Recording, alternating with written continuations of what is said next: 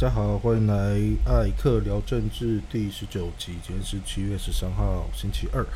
好，今天是所谓微解封的第一天，不知道大家今天早上出门上班或者出外采买的时候，有发现街上有什么不一样吗？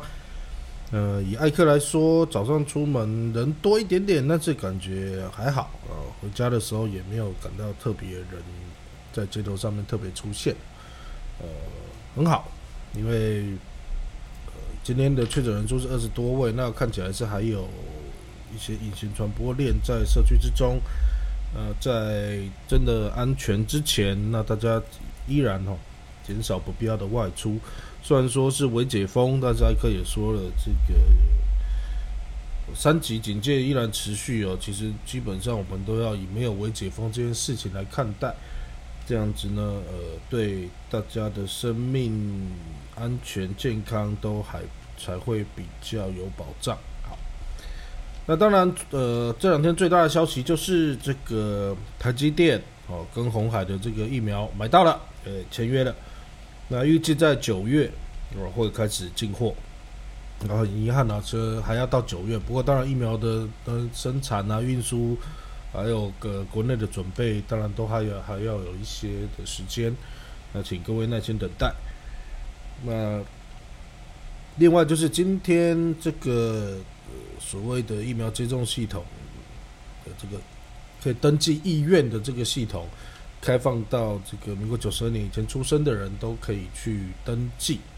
哦，那也希望呢，如果大家呃，虽然说我等一下会针对这个事情有我艾科的个人的看法，但是如果大家愿意去登记，还要去登记，因为呃，只能期待也许呃，我们的政府。的天纵英明哦，这个做做的很多事情其实有它合理的理由，啊，那所以大家如果愿意的话，也还是去登记，哦，毕竟登记的话，至少你可以预约的时候，他会传讯息给你。虽然说，呃，这个直接预约不是也可以有一样的效果？这个为什么要用用要要来两次？这我还是不懂。好，没关系，我们先回到这个。红海台积电买到疫苗这件事情哦，经过了很多的波折哦，BNT 疫苗总算签约了。签约当然了，这个 因为一直以来，包括民党政府跟这个亲绿媒体都非常的排斥 BNT 疫苗。那当然，主要的原因就是因为在大中华区的代理权是上海复兴药业公司，那因为跟大陆人有关，所以这些人就呃一如既往的。出口转内销，把防疫这件事情也跟两岸的关系、两岸的政治套套在上面。所以呢，一直以来对于 BNT 疫苗，你可以发现，不管是亲运的媒体，包括报纸、网络，甚至是名嘴、主持人，对 BNT 疫苗的各种百般羞辱跟污蔑，在今天在这几天呢，他们都必须面临一个调试上面的挑战。艾克也不会想要去呃嘲笑他们，艾克反而都觉得有点同情哦，呃，因为之前骂成这样，那现在要转弯转回来，可能还有点不太习惯。请各位听众朋友也不用太在意哈，就当做是这个演戏演到底，结果发现剧本改了，你要也要调试嘛，要背剧本嘛，要做角色上的切换嘛，所以没关系，大家就当做猴子演猴戏，笑笑就好啊。哎，猴子演猴戏的这个。第一人哦，跟大家分享叫做谢志伟，我们这个驻德大使很棒哦。这一年多来，当大家在期待有 BNT 疫苗的时候，从来没有看到他发挥什么功用哦。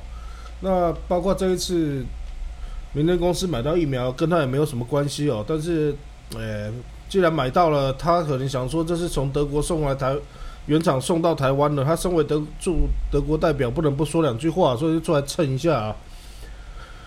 可他测的角度也非常的有趣哦，而且甚至表了陈时中一道来跟大家分享哦。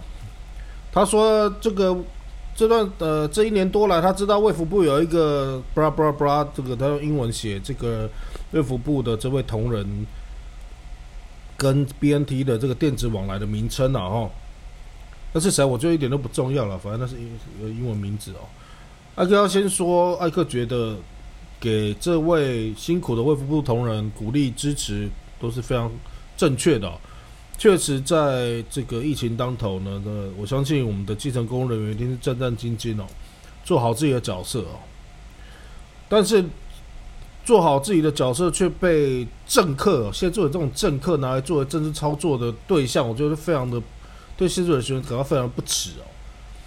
谢志伟说呢，这个这位卫福部的员工很棒哦，哦，所以在德你可以看到啊，这个因为他的呃种种努力，你看德国人。对他也非常的肯定哦，他的理由是什么？德国人写信给他的时候，比如都用 “dear” 做开头，然后在结尾都用 “best regard”，以此来证明这个德国人非常的重视他，哈，都用“亲爱的”，然后这个又然后结尾用最深的祝福啊。我我其实大家可能大家不知道知不知道谢志伟的出身哦，其实他是德文系教授哦。东吴大学德文系教授，赵道也在外文有非常好的造诣哦。通常开头用 Dear，比如说呃呃艾克英文叫 Eric，用呃开头用 Dear Eric，然后结尾用 Best Regard。各位如果有兴趣去翻阅任何一本商业英文的教学书，都会看到人家就是这样教你写商业书信的。也就是说。这两个字当然是很客气的用语，可是它一点都不能代表对方的真实感受。如果我们的驻德代表德文系教授只因为对方用这样的语言就来推断对方是怀有很深的好意跟肯定的话，那我为我们的台湾跟德国的关系，我就感到非常忧心了，因为他可恐怕连一般人正常的 conversation 哦。这种互动的用语都搞不清楚哦，我是不是可以合理推断你在很多的跟德国人的往来上面，你是不是也常常误判人家，或者是过度乐观的来判断人家对你的好意呢？再者哦，谢我刚为什么一开始说谢志伟这件事表了陈时中哦？陈时中最近因为这个蔡蔡总统已经公开宣誓支持台积电跟红海买疫苗之后。陈世忠是一改常态的告诉大家说，我们从来没有说不能跟上海复兴谈。但是呢，谢志伟的这个信任表示，啊哦，不好意思，陈世忠也说，他政府也从来没有想要绕过上海复兴，非常好。那我就想要问陈世忠，那为什么卫福部需要直接跟德国总公司联系？那其实也不用谢志伟帮忙，陈志忠自己都自己都前后不一。在今年三月多，外界指责为什么 BNT 买不到的时候，指责他为什么不跟上海复兴谈，要直接跟总公司谈的时候，陈世忠自己在记者会上讲：，我买东西多找找总公司买不是很正常吗？正常你个鬼！跟国外买东西，大部分的状况是在透过代理商，这才叫正途，这才叫正常哦。然后这几天陈朝又开始说，我们从来没有想要绕过上海复兴，我真的觉得是非常不要脸的一个人，一个政府。这个政府有多烂？第一，他骗你，等几个月之后发现骗不下去了之后，他当做没这回事，跟你装傻。更过分的是，当别人做完之后，他还要收割。大家看到这几天的所有民进党政府显示出来的样子，就是这件事情疫苗买到这件事情，完全是民进党的功劳，是吗？今天艾克有在粉丝专业讲的很清楚哦。这一次买到疫苗，政府最大的功劳就是政府什么都没做，因为在过去买不到 BNT 疫苗，就是政府在阻扰啊。另外啊，我们这次买到的疫苗价格含运费大概是三十一块到三十二块美金左右。陈志忠之前讲过什么？范律明的之前讲过什么？因为那个时候传出来，政府跟 BNT 的。总公司要求价的，就是他们达成初步协议的价格是，如果有初步协议的话，是四十块美金以上。那时候很多人质疑，那东阳去谈的三十几块，怎么要四十块的时候，陈时中包括一票的绿营的人怎么说？从来没有听过有三十一块、三十二块这样子的价格。然后今天大家问陈时中，陈时中装傻，说时空环境不一样。啊，又来了哈！时空环境不一样。到底哪里不一样？你要讲清楚啊！为什么你跟他谈会是四十块嘛？为什么刚刚谈的时候是三十出头？你在中间到底是发生什么事？你跟谁谈？谁去谈？哦，这位很辛苦的魏福部的被谢志伟高度肯定的这位同仁，那你就把他们的谈判过程拿出来，反正现在已经签好约了嘛。那既然又说谁挡谁挡，中共挡谁挡，把证据拿出来。啊，老话一句，只就这我实在是不想多谈，我们再谈苏贞昌。啊，因为这几天民进党跟这个侧翼等等哦，这个为了买到疫苗这买到 BNT 疫苗这件事情哦，实在是收割太过严重，当然被一些在野党的这个立委指责吧，哈，指个这个民进党政府就是收割机政府，哦，因为那个收成了要收割嘛，哈。孙昌说要大家多说好话了，孙昌，这一年多来。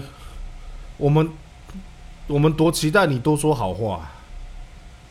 你每天指责在野党、指责人民、指责中共、指责布拉布拉一狗票人的时候，你的多说好话在哪里？当你在立法院信口雌黄或者是一问三不知的时候，你的多说好话在哪里？人家指责你就要多说好话，你指责人家就应该吗？我相信在在大家的心中，在台湾政坛论起。嘴坏第一名的，我不敢说第一名啊，前三名应该少不掉苏贞昌吧。就连民党内部都知道苏贞昌口才很好，能言善道，好辩，跟谢长廷有拼。那你现在叫大家多说好话，你曾经多说好话了吗？你怎么指责跟你意见不一样的人的？任何的善意的建议，你都你都把它当成是批评。批评就算了，当当政府的会被批评收。问题是你是什么态度？你是斗鸡啊？人家批评你一句，你会回人家三句啊？不信去调立法院的袋子。政府到现在没有告诉我们为什么当初东阳不能谈下去嘛？那后面为什么卫福不谈也谈不谈不出个结果？要推给中共吗？今天自由时报还有人在写啊，哦，说现在这个只是意向书啊，等到时候哦，不疫苗没有送来之前，一定还会有什么动作？什么动作？郭台铭今天说啊，从头到尾没有感觉到北京的压力啊，那你你们这些人到底在给我从头到尾在胡扯些什么东西啊？还有人更可恶，说是因为政府硬起来，所以北京不敢反对。说是政府跟德国政府维持良好的关系，所以政府不敢反反对。他讲这都这些都不是人话。如果政府这么厉害，就不用透过郭台铭，不用透过台积电啦。好，我们在疫苗事情，反正就是这样子啊。其实艾克今天真的非常生气哦，因为一个政府不好好用科学防疫，不好好。想怎么样用尽最大的力量来帮民众取得疫苗，只会用政治思考。讲的是我艾克这这个节目到现在今天第十九集，几乎每一集都在讲一样的事情。当然这样感觉艾克的节目很无聊，都很多爱骂这个民进党。但是艾克从第一集就说过，谁执政我骂谁啊！而且国民党跟民众党执政的。的作为不好的时候，我也一样一样批评。不合逻辑也不合道理的事情，艾克就会批评，不管你是哪一个政党。但是对于艾克来说，艾克呃大家也知道，艾克是念政治出身的哦。对于执政党的监督，永远会放在第一位啊。那可能很多朋友觉得要要要把我贴上标签，或者是限定在什么立场上，那我说谢谢你，因为至少你有听我节目。而且说真的，你把我画标签，对我来说也没损失，因为我不靠这赚钱。我也讲过很多遍。好，我们接下来看另外一件我觉得比较呃有趣的事情哦，就是大家还记得这个郭台铭要买疫苗，然后弄半天，那跟政府你来我往弄半弄不好的时候，他发文说这个希希望这个面见蔡英文总统啊，那蔡总统当天也 OK，也马上就见了。然后当然有也拉台积电一起来，然后造成后面的一系列比较顺畅，然后今天有疫苗这样的结果。就不知道为什么在这两天疫苗谈成之后，突然有人在炒刘幼彤那个时候进总统府穿牛仔裤的事情我感觉是非常可笑跟无聊啊。那当然，今天蔡总统出来就说：“嗯，这个见总统大家都有自己穿衣服的权利。”他说的很好，我我觉得这个态度是对的。但是我觉得大家也不要这么善良哦，就轻易的被这种把戏所蒙骗了。我们来想一想啦，哦，会对刘幼彤，因为刘幼彤就等于是郭台铭啊，哈的的人嘛，他们是一个团队嘛，会对刘幼彤或对郭台铭提出批评。尤其是拿这种非常无聊、这种一看就是恶意找事、没事找事批评的哈，会是谁？或是国民党吗？看起来不太可能哦。郭这个郭，呃，先不用说那个郭台铭，其实他他比较在在呃意识形态上或者是政治立场上比较偏跟蓝的是差相相相近的。再包括这个这这两三年发生的一些政治上面的事情，也可以看出来。大概不太会是蓝的去骂郭台铭了，那会是民众党吗？哦，那个绿营最喜欢说网络的这些什么攻击啊，都是民众党的网军哦，那也更不更不可能了嘛！哈，因为这个我们都知道，这个郭台铭的这个非常器重的这个大数据的专家高永安高委员，现在是在民众党担任不分区的立法委员了。所以两边关系应该都一一直维持的还不错啊。那谁会去骂郭台铭跟刘幼彤？尤其在疫苗谈成之后，这个嘛很简单嘛，你谈成了，我不要你太太多的功劳，我是开始找无聊的东西攻击你啊。我个人推断是比较偏绿色这一边呐。那这种发动，这种绿，这种疑似绿营绿营超。的侧翼做出来的攻击啊，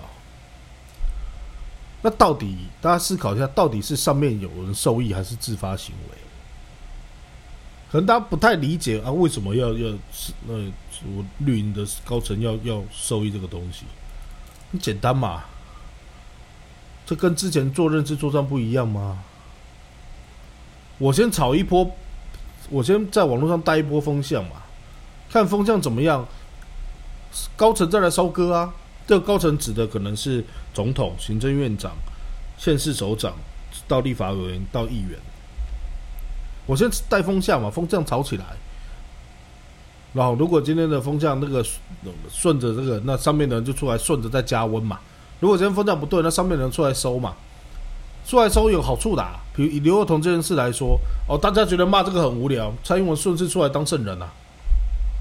再出来讲一些文青话，然后大家知道啊，算了算了，啊，总统都出来讲话，这件事就过去了，就这么简单了。大家说民意如流水，那民意有够好操控的。我相信大部分人今天看到蔡英文这样说，大家会拍拍手啊。但如果这件事情从一开始就是跟他们同阵营的人做出来的事呢？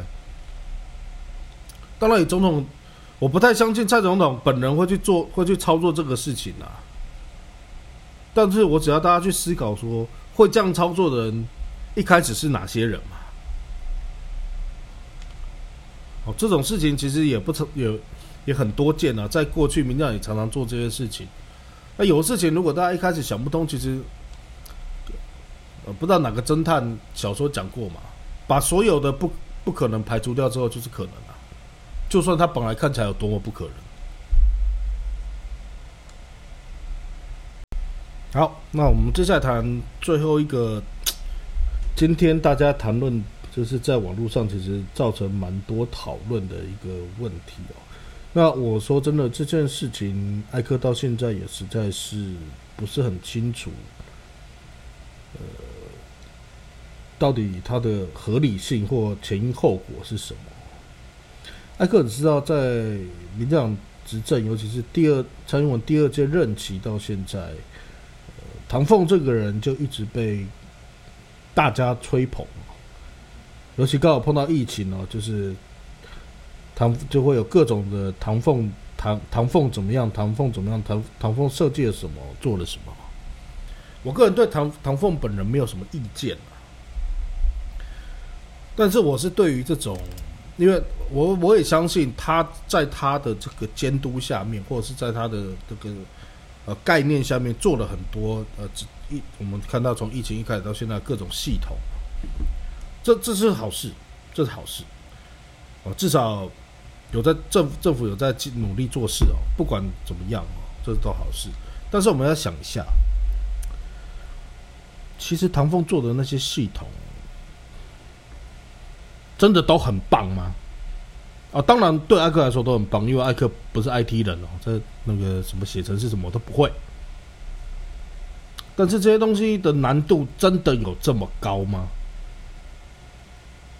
我我其实是不太相信啊，因为其实我们发现，不管从口罩预购啊，呃，这个到这个疫苗预约啊什么的，其实他用的大部分都是官贸的同一个同一个系统吧。那这个系统其实跟在继过去政府的很多的系统的基础上面，其实都已经有最最根本的一些一些成果在，他就是在上面再把它加起来，或者再把它活用，这很好，这拍拍手。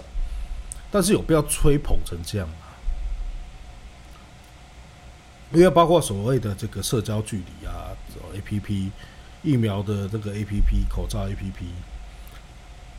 其实他都不是我我，因为我艾艾克问过这个 IT 界的朋友，他都不是什么跨世代的发明。我是觉得大家既然喜欢唐凤，就尤其民党有唐凤这个宝，就不要害了他，因为捧得越高，你就摔得越深了。像之前的所谓的这个 APP 的这个呃。这个叫什么？叫做这个无接触啊，这个也是号称跟唐凤有合作，说说这没有用啊啊，没有用，当然不是唐凤的错，是因为确诊者没有上传。嗯，好吧，这我我讲到这，艾哥我想要讲大陆的例子，当然可能很多朋友说你要讲大陆，可其实，在做这种至少艾艾克比较说在防疫这件事情上面，大陆的这些。科以科技手段来防疫的话，其实确实做的比较完整哦。那因为他们也是疫情最开始爆发的国家，所以他们有比我们长的时间在尝试跟改进。只是说像这一次最新的今天这个所谓开放意愿登记这件事情，艾克觉得非常的感到非常的疑惑了。就到底这个意愿登记的目的是什么？因为艾克有亲友也在医疗院所，那有问了一下，大概大家也都是不太清楚那个 到底有什么意义哦。我今天看到有人说是，就是要避免所谓的这个预约的不来打，可是预约是预约，医院登记医院登记啊，你今天你就算做了医院登记。然后你还是要去做一次预约的动作，那你做完那个预约的动作，预约上你不去打，那一状况是一样的，就基本上以艾克的逻辑来说，这是不成立的。哦再来是说，政府要更精准的啊，另外一个理由是更精准的掌握有多少人要打，到时候在疫苗的分配上面跟规划梯次上面会比较快。基本上我个人是觉得这种事情其实可以从。民调跟目前一般民众的这个的反应，应该可以看得很清楚了。在大家恐慌，然后又升级几天这么久的话，基本上现在说不打疫苗的比例大概微乎其微也就是说，这个比例有没有多到还要用一个登记意愿来确认？艾克觉得可能有一点没有必要啊。而且再再者说，因为疫苗虽然说有期限，可它不会是一天两天，它大概都是几个月嘛，哈。今天比如说我六十呃五十五岁到六十岁，好开放大家预约，然后打一轮的，发现还有剩，那大概也不会是，当然是开，我不是指开封的，未开封的啦。你大概还会有时间赶快再推移到下一轮去了。啊，所以的。这个意愿登记到底目的是什么？尤其你看，像今天到开放九十二九十二年次以前出生的人都可以登记的时候，就变成几百万人了嘛。那你这么大的数量，请问你要做什么样的接种的 接种的安，就是疫苗分配的安排。我因为你母数太大，你没有没有没有的安排啦。而且我一直有一点点排斥这种东西，就是用完全的系统化来做这件事情，就是因为我们不要忘了有数位落差的存在啊。让各位可能很难以想象，可是不要不相信，有很多人真的不会用这些东西。